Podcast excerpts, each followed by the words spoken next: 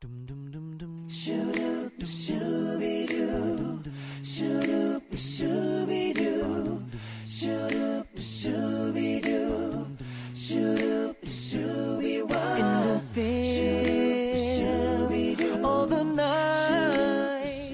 家好，我是佳佳。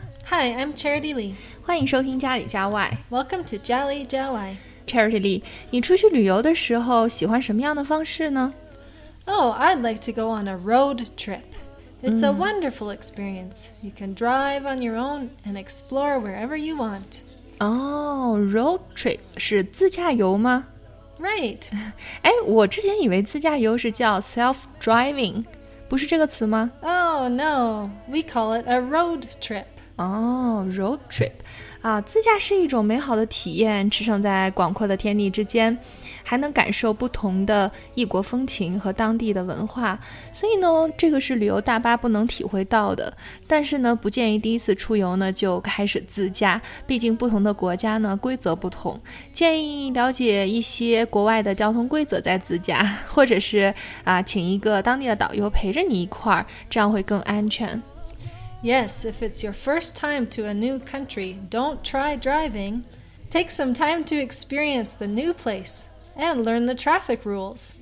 If you want to take a trip, go on a bus or join a guided tour. 嗯，对，因为现在呢是很多学生的假期，所以呢很多的孩子呢会被家长带着出去自驾游。那今天呢我们就了解一下出国旅游，如果选择自驾的话，会有怎样的规则和中国不同呢？ Oh, yeah, there are some big differences. Let's start today's show. There are some big differences. Here's an example.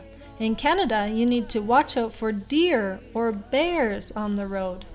对，这个是最大的不同，就是说你出国旅游的话，去一些像呃北美的一些国家呀，然后需要注意熊出没或者是鹿出没。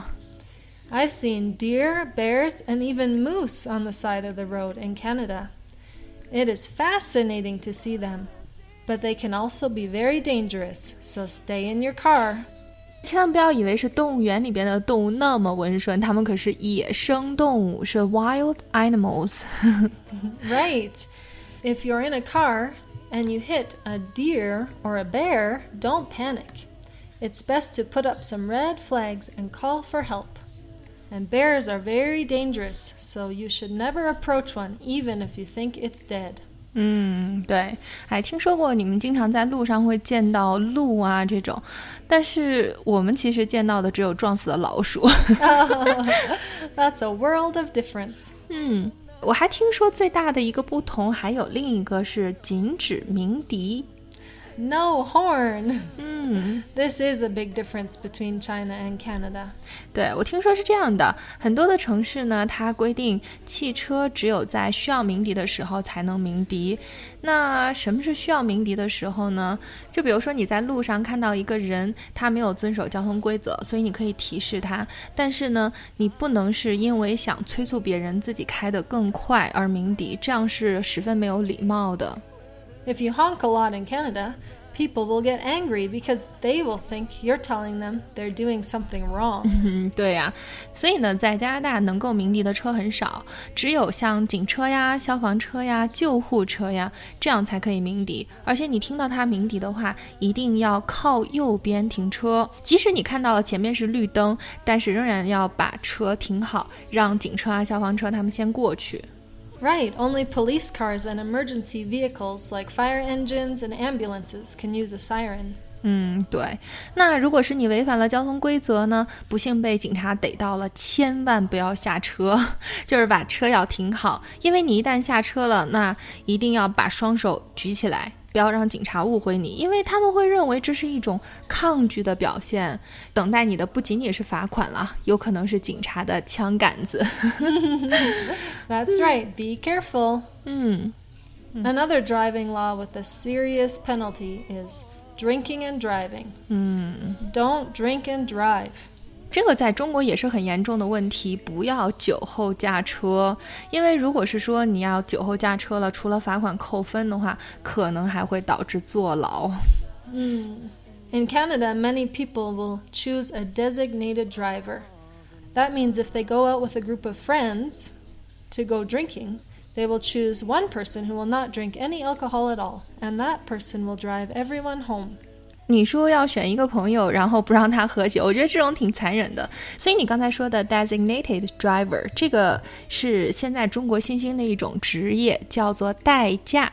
在加拿大有吗？啊，在加拿大也有。嗯 Usually, people choose a friend to drive them home, but if that doesn't work out, they can call a company to take them and their vehicle home.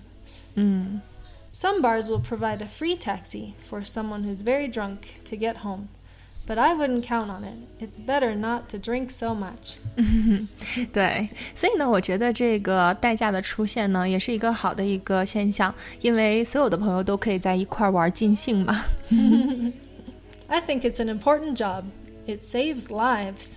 嗯，对，在加拿大，像你们从小嘛，家里边都会有车，那你是多大开始开车的呢？Oh, in most provinces, you can get your beginner's license when you're 16. 嗯，所以那像你十六岁之前，你有没有有这种想法，说我要试一下，会不会出现那个 driving without license？Oh, 不可以. That's illegal. And anyone who breaks that law will get a serious fine. 所以现在在中国那种无证驾驶也是很严肃的一个问题。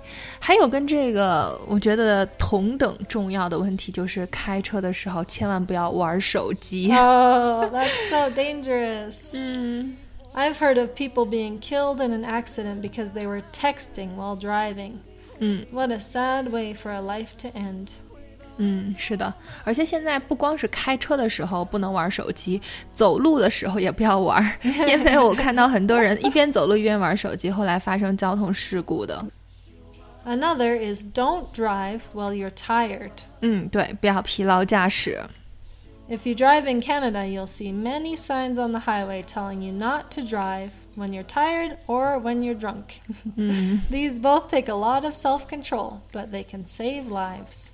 对，所以呢，我们每次出去就是自驾游啊，然后不管是我或者我老公开车，我们都会先休息好，然后呢，会更有精力的聚精会神的去开车。我觉得这样是对每个人的生命负责的表现。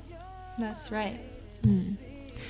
啊、那刚才说到了不要疲劳驾驶，其实呢，你不光是要休息好，那在开车的过程当中呢，其实会有很多可以休息的地方，比如说加油站，Gas station. 对，还有什么呢？There's also a rest area. 嗯，对，服务区。As a kid, this was my favorite sign. It meant we might get to have a break from our long trip, and if we were really lucky, we could buy a snack. 嗯，是的，对，服务区比加油站可能会多一些好玩的东西，像便利店呀、饭店呀，还有一些呃休息的地方。所以呢，其实还有一个地方就是 parking area 停车区。哎，在加拿大停车要求很严格吧？Yes, you have to be careful where you park. 嗯，那禁止停车怎么说呢？No parking.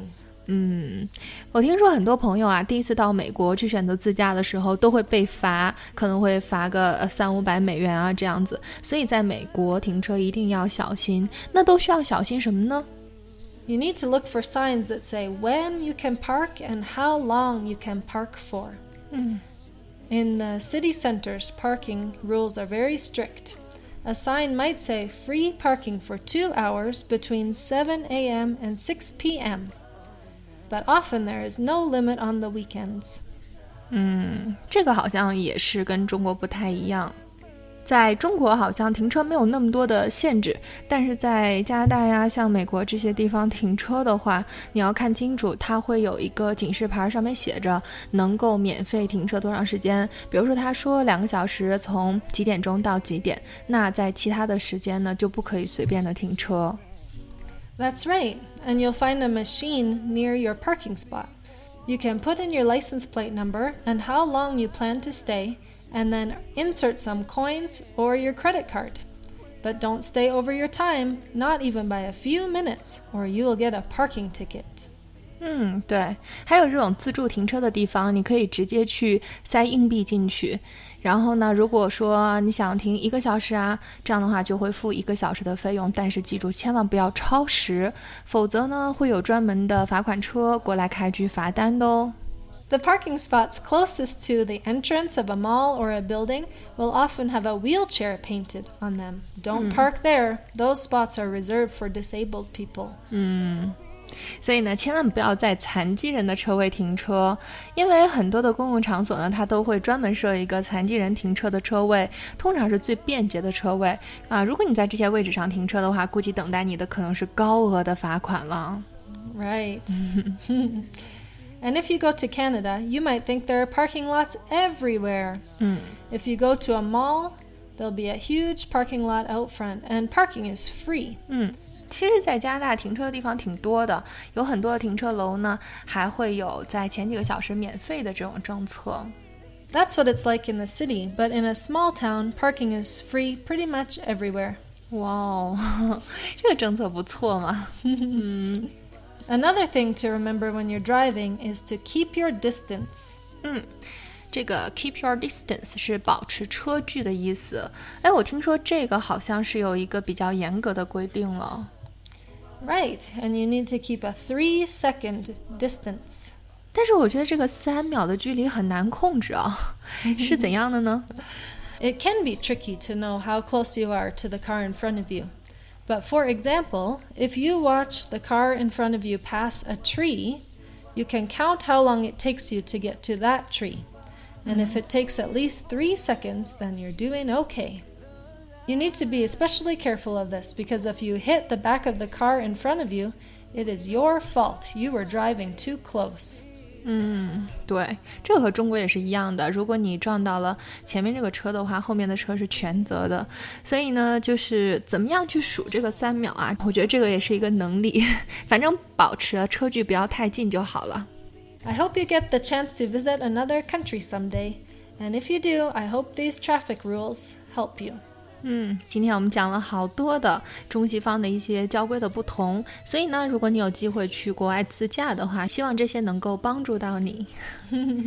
那今天的节目就到这里，喜欢就关注家里家外吧，感谢你的收听，下次见喽，Until next time。